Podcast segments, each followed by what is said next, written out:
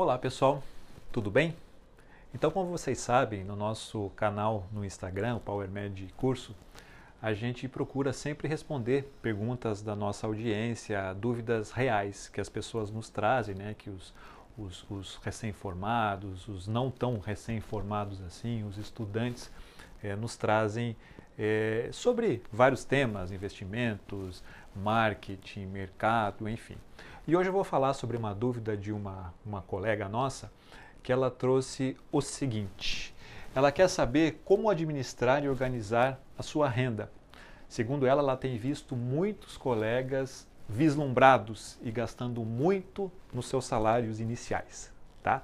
Isso aqui é extremamente comum. Vocês imaginem, vocês saem da faculdade que vocês é, muitos, muitas vezes não têm nenhuma renda, exceto é, uma mesada, mas não existe um salário que vocês ganhem e, e só pagando, né? Só pagando conta, só pagando é, é, o teu é, financiamento, o teu apartamento, o aluguel, as tuas contas do dia a dia e de repente vocês saem e começam a ganhar e ganhar muito bem.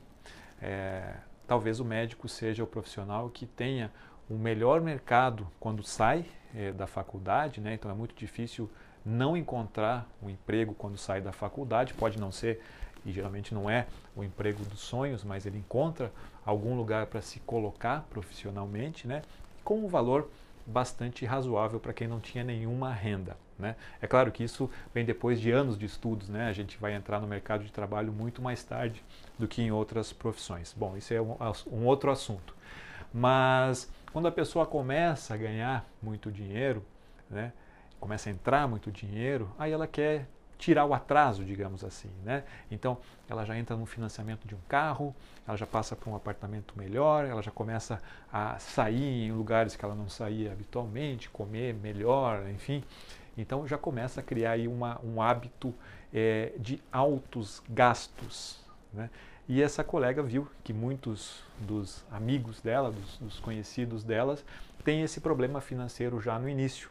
Eu me lembro de um, de um gerente de um banco da minha cidade que falava assim: é, Doutor, você não faz ideia de quantos médicos recém-formados vêm aqui devolver a BMW que eles compraram porque não conseguem mais pagar.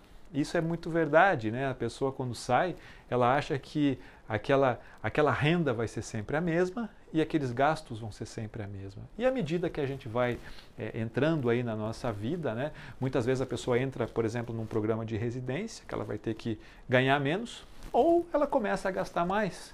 Ela encontra uma pessoa, ela se casa, aí já não é mais um, já são dois, de repente tem filhos, então é, é, os gastos também costumam é, aumentar. Né? Então, como é que faz para a gente administrar e organizar a nossa renda? Bom, a primeira coisa que parece óbvia, mas não é, é saber quanto você está ganhando.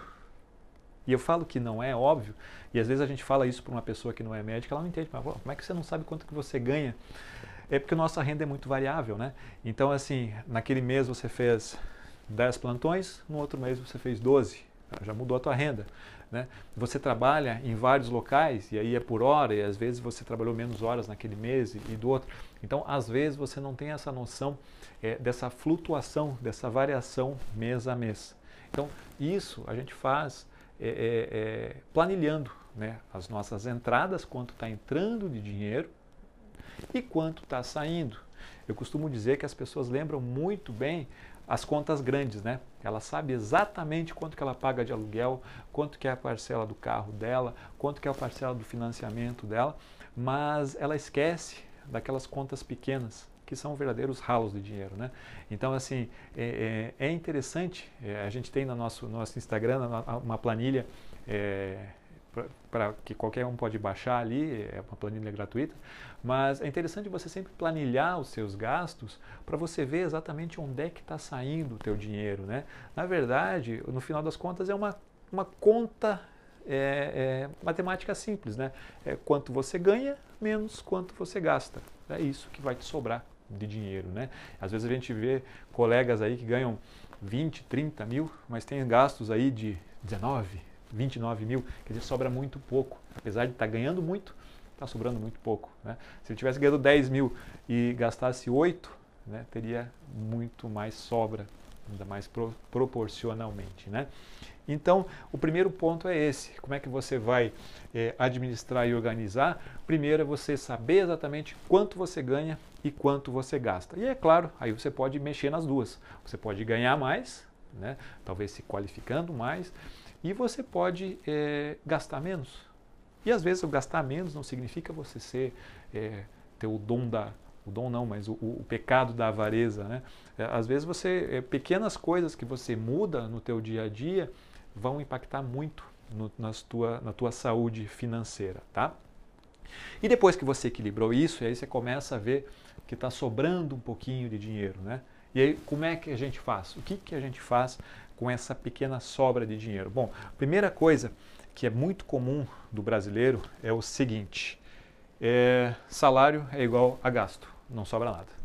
Tá? Então, isso aqui é muito comum. A gente fez recentemente uma pesquisa no nosso Telegram é, e aí a gente viu ali que, se eu não me engano, 40% dos, dos, dos pesquisados, dos entrevistados, eles não têm qualquer dinheiro que sobre para fazer um investimento. Tá? Então, é, é, muito comum essa, essa primeira parte aqui. Mas digamos que não seja assim. O segundo, o segundo grupo, que sobra um pouquinho, faz o seguinte: ele faz o investimento dele da seguinte maneira: ele pega o salário menos os gastos. Ele ganhou 10 mil, ele gastou 8 mil, vão sobrar no final do mês 2 mil reais, tá? E esse 2 mil ele vai pegar e vai investir é, onde quer que seja. Às vezes ele tem um conhecimento bom, às vezes conhecimento ruim, não tão bom assim para investimento, mas ele vai pegar esses 2 mil reais no final do mês e vai investir. Esse é o segundo grupo e não é ainda o grupo certo. Apesar de estar sobrando dinheiro, isso não é o ideal. Tá? Não é o ideal pelo seguinte, porque e se não sobrar? E se naquele mês você gastar mais? E se naquele mês você, ah não, resolvi comprar alguma coisinha aqui que é, vai ter uma folguinha, no mês que vem eu, eu compenso e tal. Então assim, o ideal é você fazer o inverso. O que, que você tem que fazer? Os teus gastos mensais, eles devem ser o salário menos o teu investimento. Como assim? Quando você receber o teu salário, você imediatamente você já tira o valor que você vai investir. Imediata, e o que sobrar vai ser aqueles, aqueles vão ser os seus gastos do mês. Se sobrar menos, você vai ter que gastar menos. Se sobrar mais, você vai ter que gastar mais. Mas aí você vai estar tá virando o, teu, o jogo, você vai estar tá virando a tua cabeça, vai estar tá virando uma chavezinha aí e você vai ter uma mente de um investidor a longo prazo.